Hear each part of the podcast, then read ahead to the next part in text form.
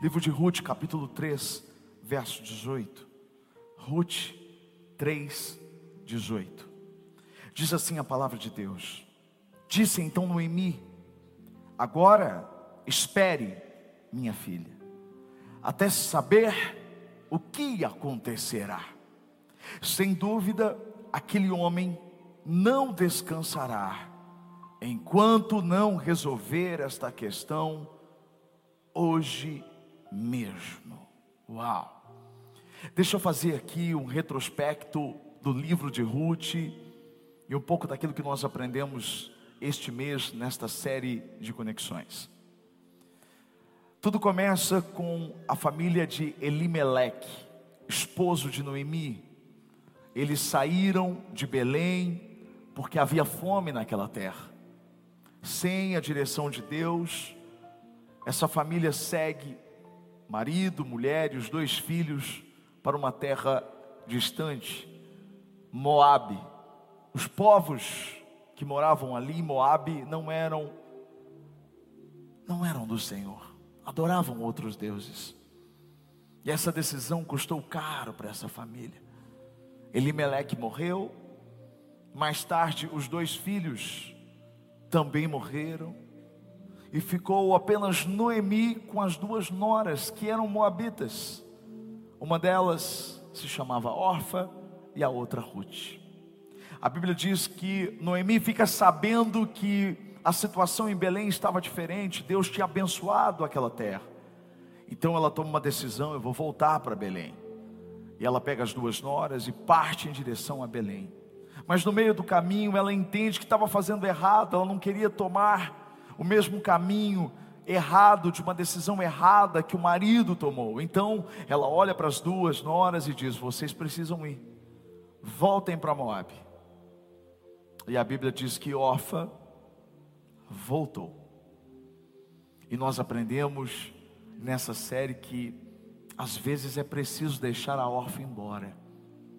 Às vezes é preciso pagar a passagem para a órfã voltar.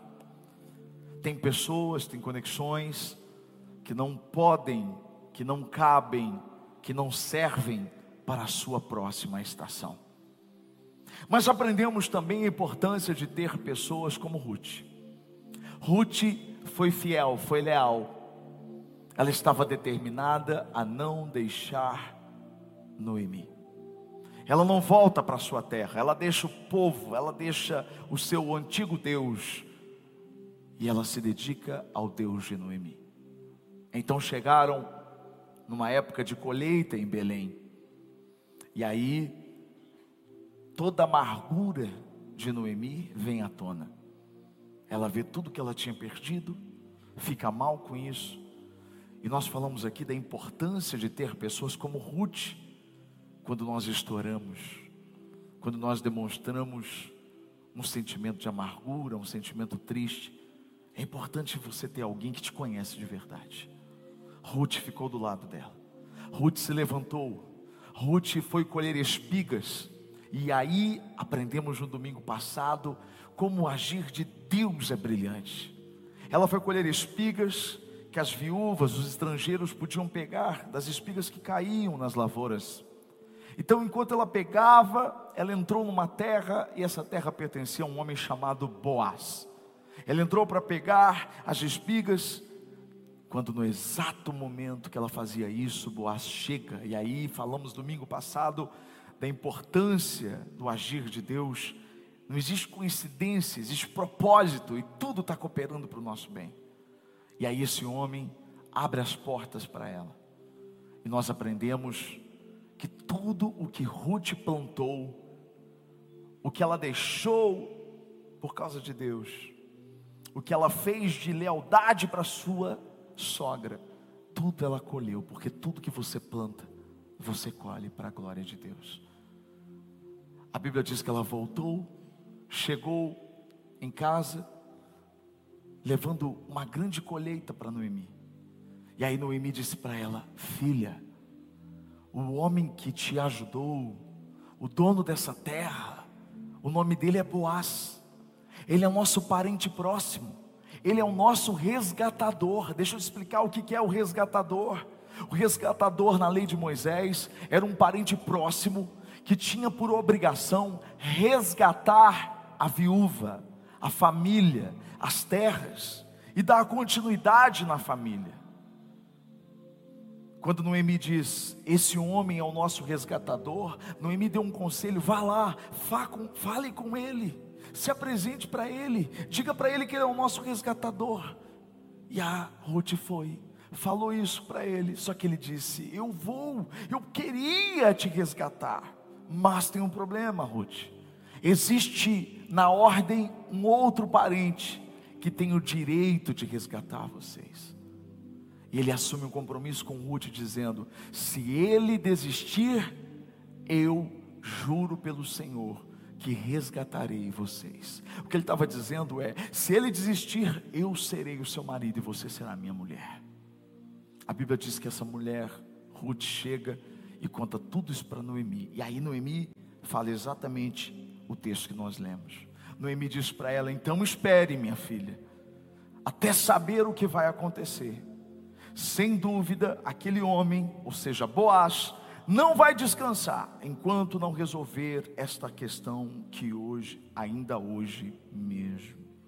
Chegou o dia D na vida de Ruth. Você já ouviu essa expressão, o dia D?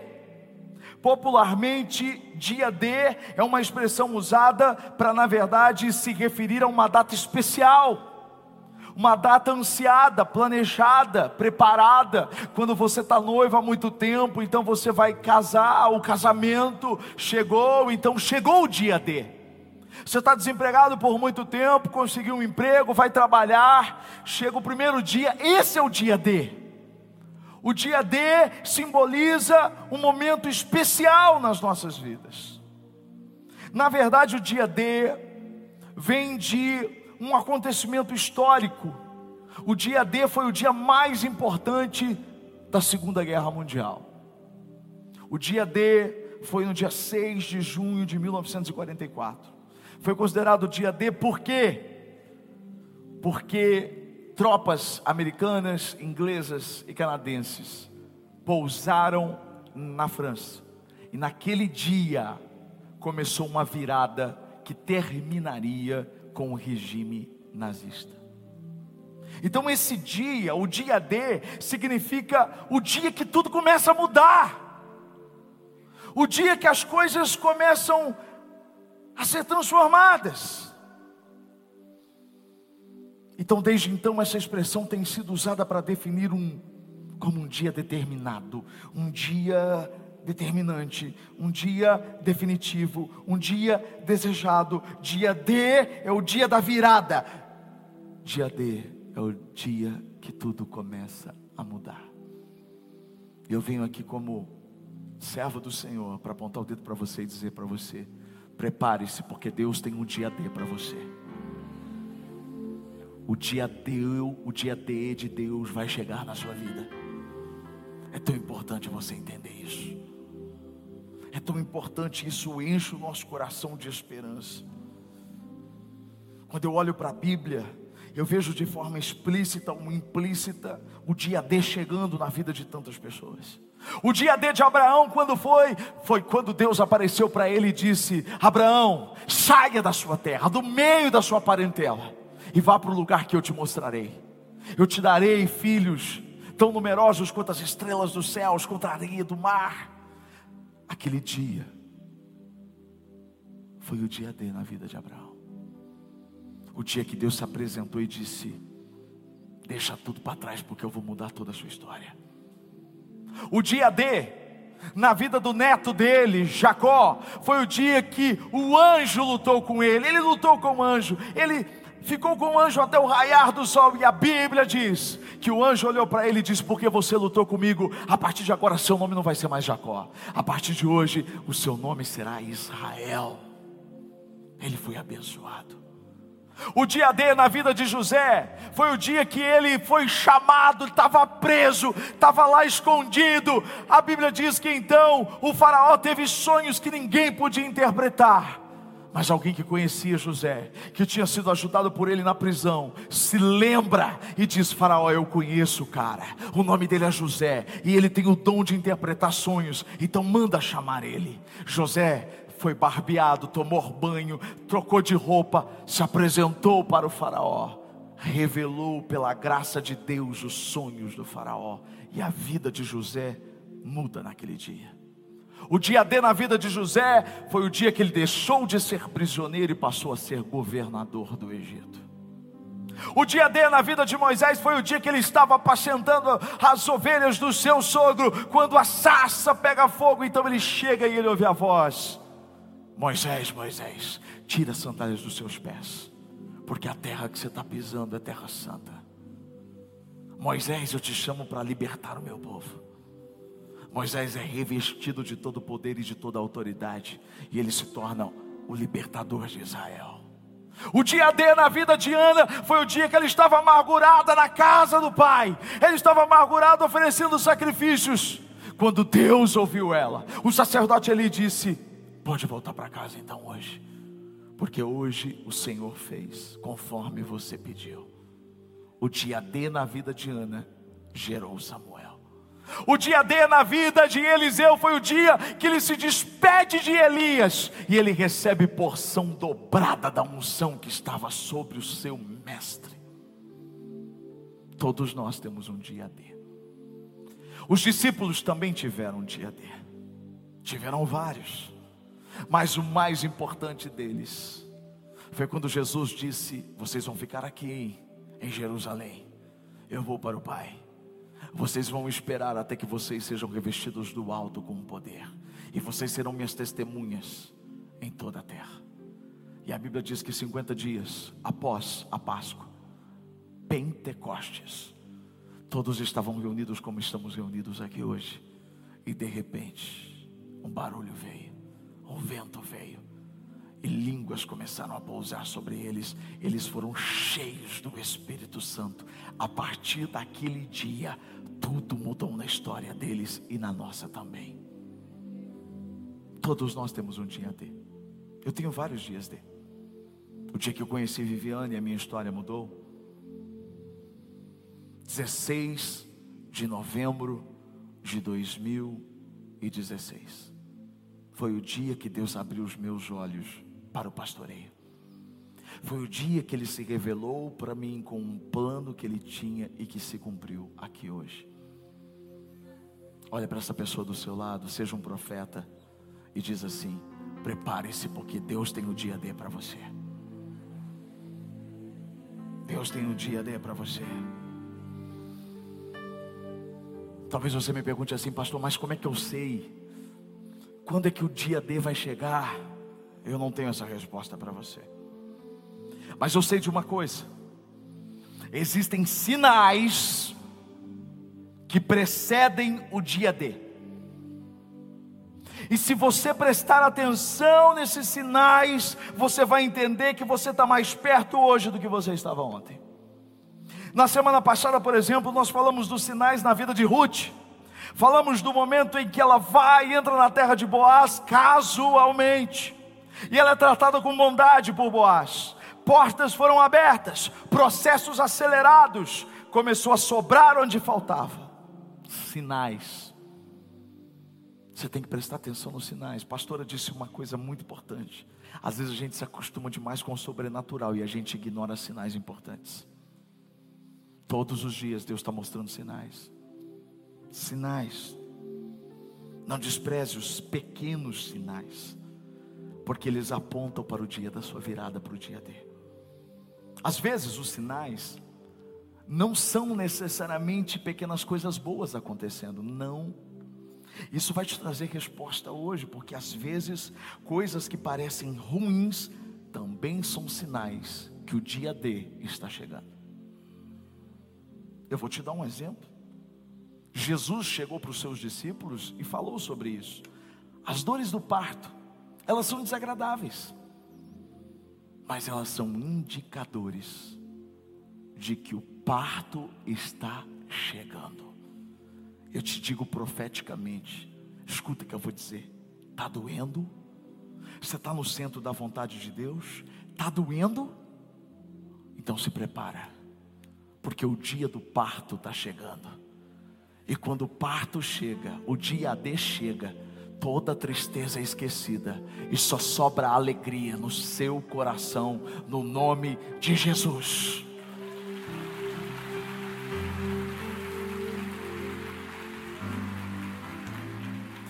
Valentina, minha filha, tem oito anos e às vezes, quando chega a noite, ela começa a reclamar de dores na coxa, cores, dores na articulação, no joelho. A gente já levou ela várias vezes nos médicos. Sabe o que os médicos dizem? Essas dores são dores do crescimento, são sinais de que você está crescendo. Uau! Que espiritual.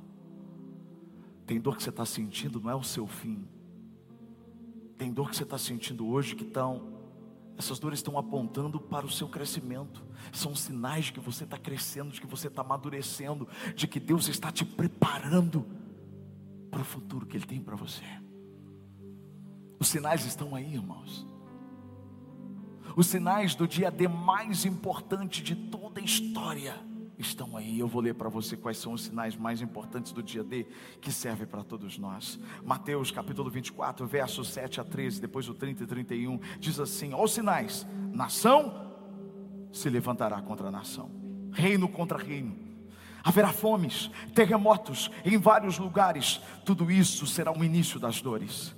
Então eles entregarão para serem perseguidos e condenados à morte, e vocês serão odiados por todas as nações por minha causa.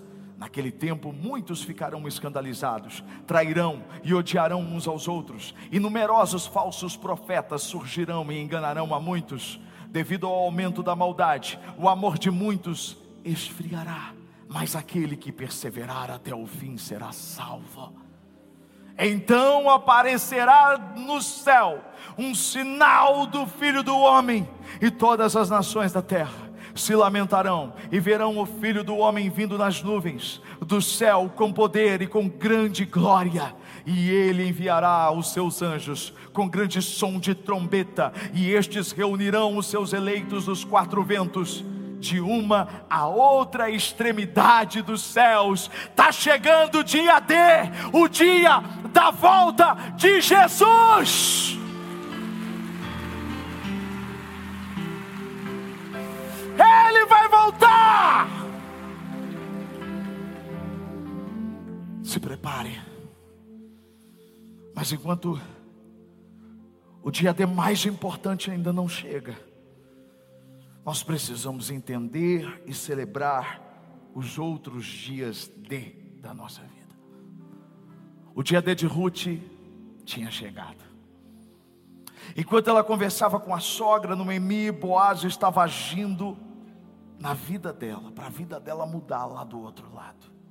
Mas existia um impasse. O que é um impasse?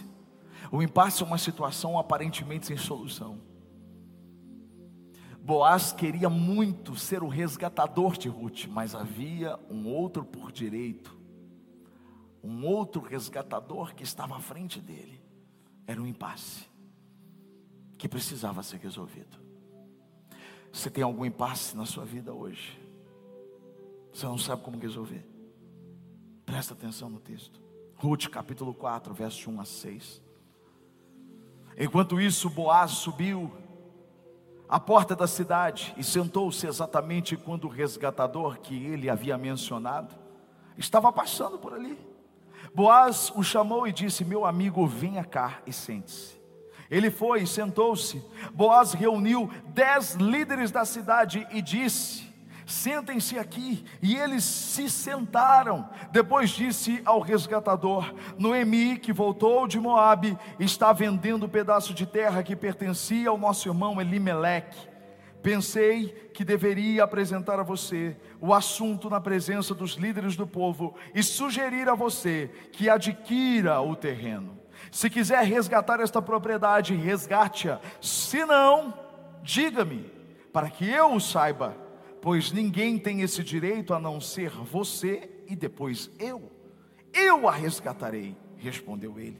Boaz, porém, lhe disse: No dia Meu Deus, se prestou atenção aqui? Ele disse: Eu resgatarei. Ou seja, parecia que estava tudo perdido. Tudo que Boaz foi tentar resolver não estava resolvido.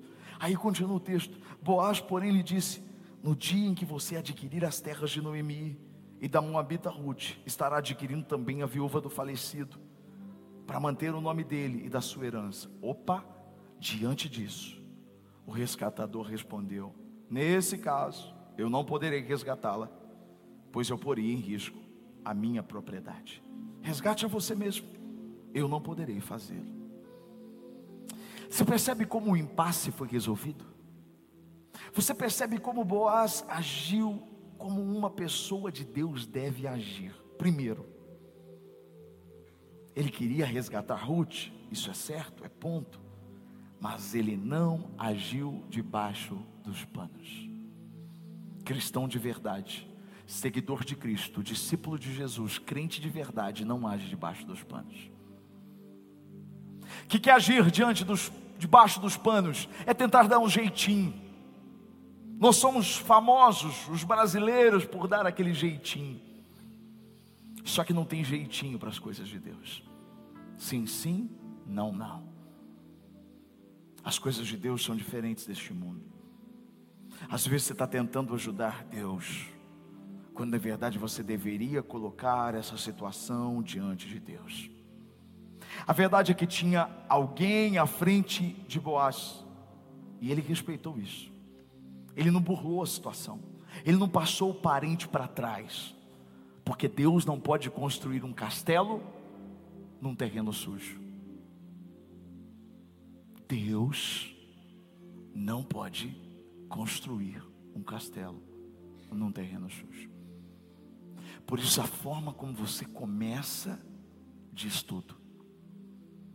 Começa certo. Faz a coisa certa. Pastor, mas corre o risco. Você não confia em Deus? Você não confia em Deus? Deus resolve situações difíceis que nós não poderíamos resolver.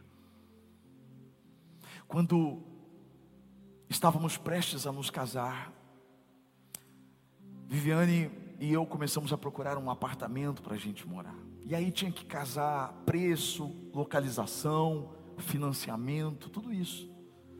Foi desgastante. A gente viu tantos lugares, a gente não conseguia achar. E o casamento estava chegando.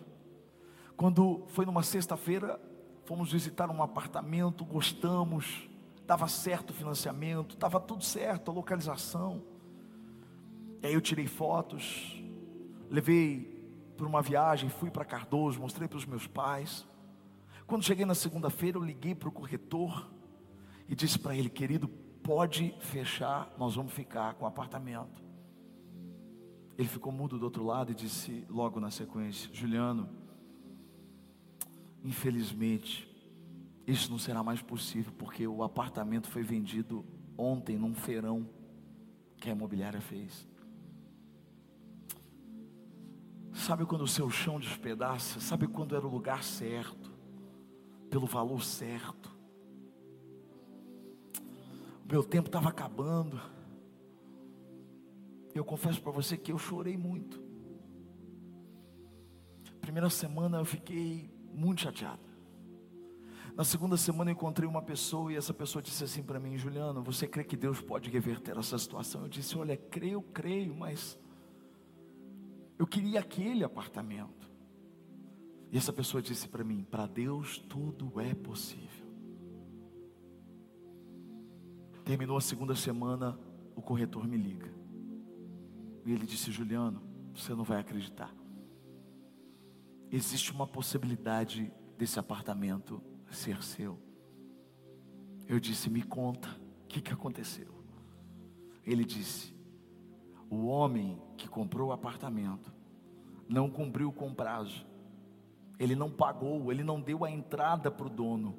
E o dono ficou tão irritado com isso que ele disse que não vai vender mais para ele e que era para eu te procurar.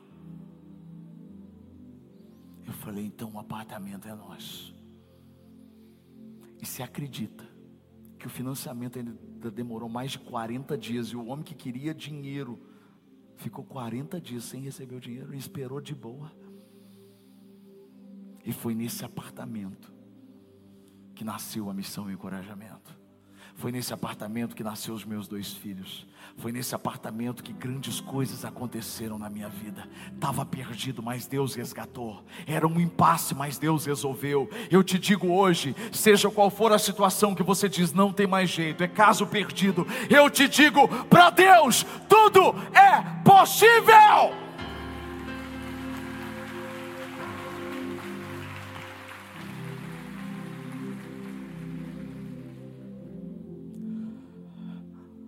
Segunda coisa que eu aprendo com Boaz: generosidade.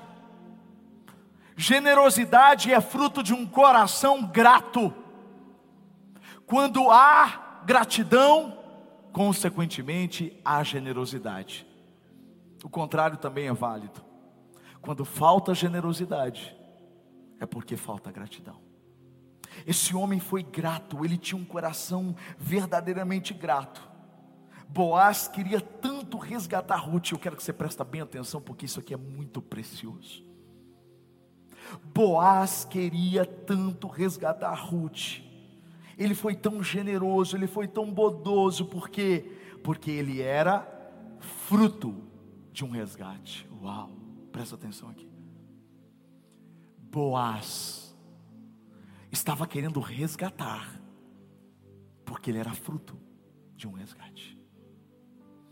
A Bíblia nos conta que ele era filho de uma mulher improvável, como Ruth era.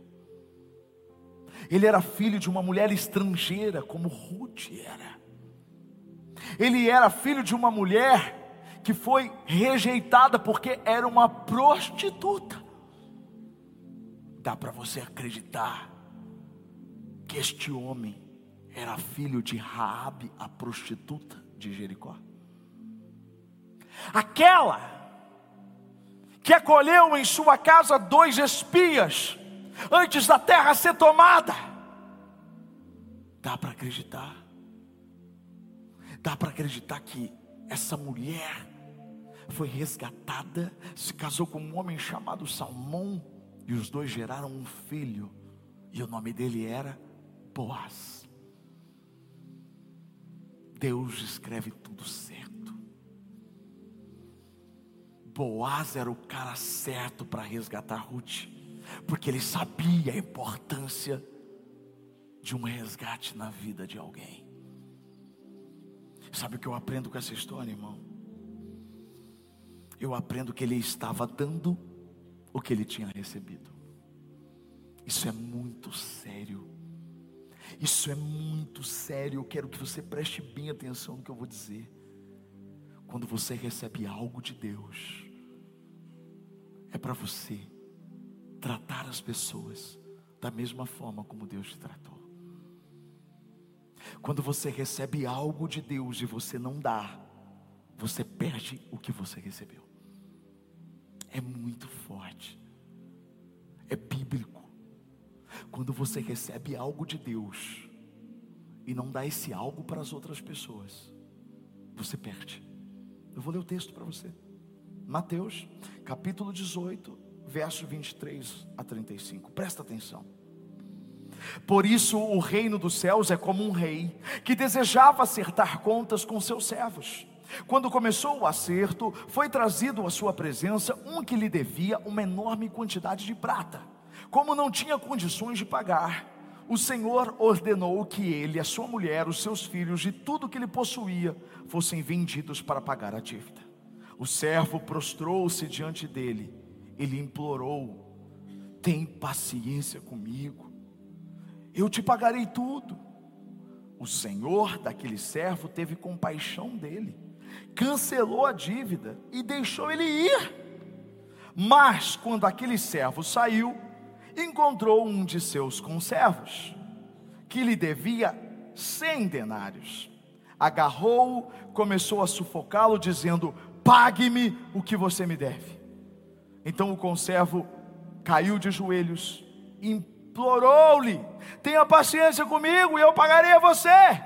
Mas ele não quis. Antes saiu e mandou lançá-lo na prisão, até que pagasse a dívida. Quanto, quando os outros servos, companheiros dele, viram o que ele havia feito, o que havia acontecido, ficaram muito tristes e foram contar para o seu senhor tudo o que havia acontecido. Então o Senhor chamou o servo e disse: Servo mau, eu cancelei toda a sua dívida porque você me implorou. Você não deveria ter tido misericórdia do seu conservo como eu tive de você? Irado, o seu senhor entregou aos torturadores, até que pagasse tudo o que devia. Assim também fará meu Pai, disse Jesus, a vocês, se cada um de vocês não perdoar de coração a seu irmão. É muito forte. Isso vale para tudo. O texto é: você recebeu o perdão de Deus, você também deve perdoar. Você foi alvo da bondade de Deus, você também deve ser bondoso com as pessoas. Você recebeu misericórdia? Tenha misericórdia. Você recebeu conhecimento? Divida o seu conhecimento. Por isso, Paulo, naquele texto da ceia, ele diz: O que eu recebi do Senhor, eu também entrego a vocês. A coragem. Sabe por que, que eu encorajo? Sabe por que a igreja se chama Missão Encorajamento? Porque eu precisei e fui encorajado durante toda a minha adolescência e minha juventude. Deus colocou pessoas chaves na minha vida, pessoas que me encorajaram a prosseguir, me encorajaram a seguir o caminho certo, me encorajaram a seguir Jesus. É por isso que eu estou aqui hoje, encorajando você dia após dia. Porque o que você recebe de Deus, se Deus restaura o seu casamento, é para você usar do que Ele te deu para ajudar a restaurar outros casamentos. Se Deus te tira das drogas, é para você ajudar a tirar outras pessoas das drogas. Se Deus te deu recursos, é para você contribuir. É por isso que quando a gente oferta e dizima aqui na igreja, a gente deixa claro, a gente só dá aquilo que a gente recebeu. Aí de mim se não entregar o que Deus me deu. Esse é o grande lance.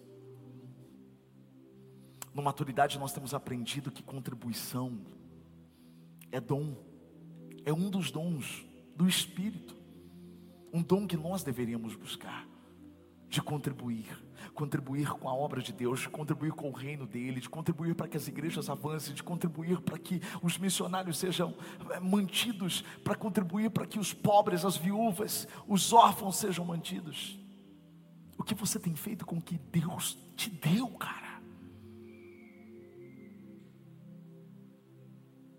Esse homem foi extremamente generoso porque ele sabia o que ele tinha recebido. E você sabe o que você recebeu?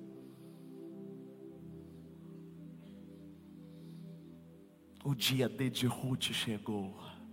E o dia D seu também vai chegar. Olha o que aconteceu com Ruth, capítulo 4, verso 13. Eu estou acabando. Você precisa entender esse final. Meu Deus. Boaz casou-se com Ruth.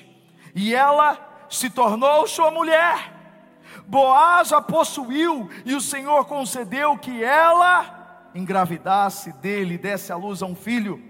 As mulheres disseram a Noemi: Olha que, que a sogra ouviu. Louvado seja o Senhor, que hoje não a deixou sem resgatador. Que o seu nome seja celebrado em Israel. O menino dará a você nova vida e a sustentará na velhice, pois é filho da sua nora que a ama e que é melhor do que sete filhos para você. Noemi pôs o menino no colo e passou a cuidar dele. As mulheres da vizinhança celebraram o seu nome e disseram: Noemi tem um filho. E lhe deram o nome de Obed. E este foi pai de Jessé, pai de Davi. Meu Deus, meu Deus. Meu Deus! Sabe o que eu aprendo nesses últimos versículos? Que existe uma recompensa para aqueles que levam a sério as conexões do céu. Ruth só estava ali se casando com Boaz, porque ela valorizou a conexão com Noemi. Ela não abandonou a sogra. Eu queria ver a cara de órfã sabendo que Ruth estava casando.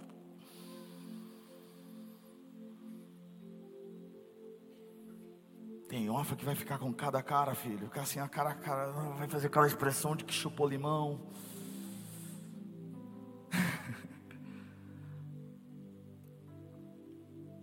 Quando o dia D chega na vida de Ruth, chega também para Noemi. Quando nós temos conexões dos céus, todos nós somos abençoados pelo que acontece. Lembra como Noemi chegou em Belém, triste, amarga? Agora ela está segurando o neto. Era considerado neto, não era o sangue, mas era neto. O nome dela se manteve na descendência de Israel. O resto da história você já sabe. Ruth foi mãe de Obed avó de Jessé, bisavó do rei Davi. Ruth é uma das únicas que aparece na genealogia de Jesus, porque Jesus veio da raiz de Davi. E Davi veio da raiz de Ruth, da mulher que chegou como estrangeira, sem nada. Deus mudou a história dela, o que faz você duvidar que Deus pode mudar a sua.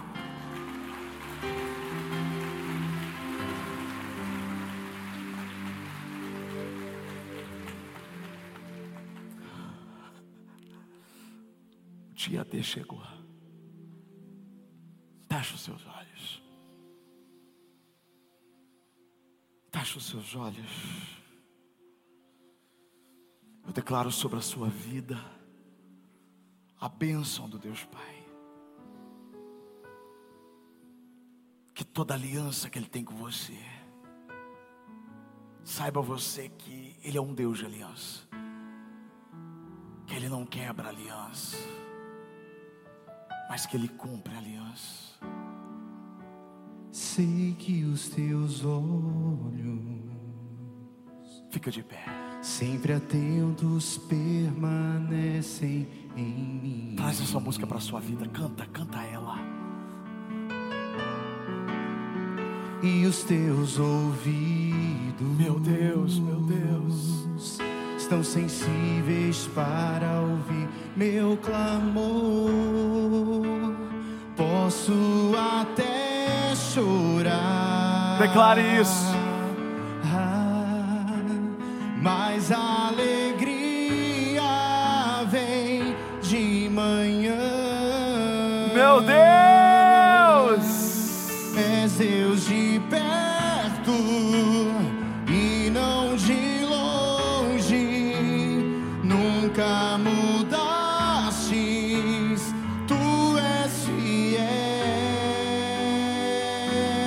Declare bem forte.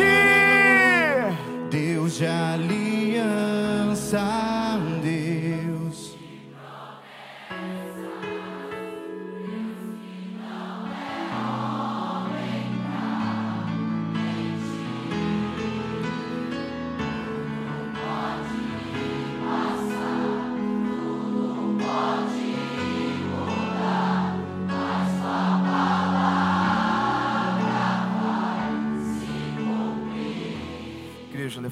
mão assim.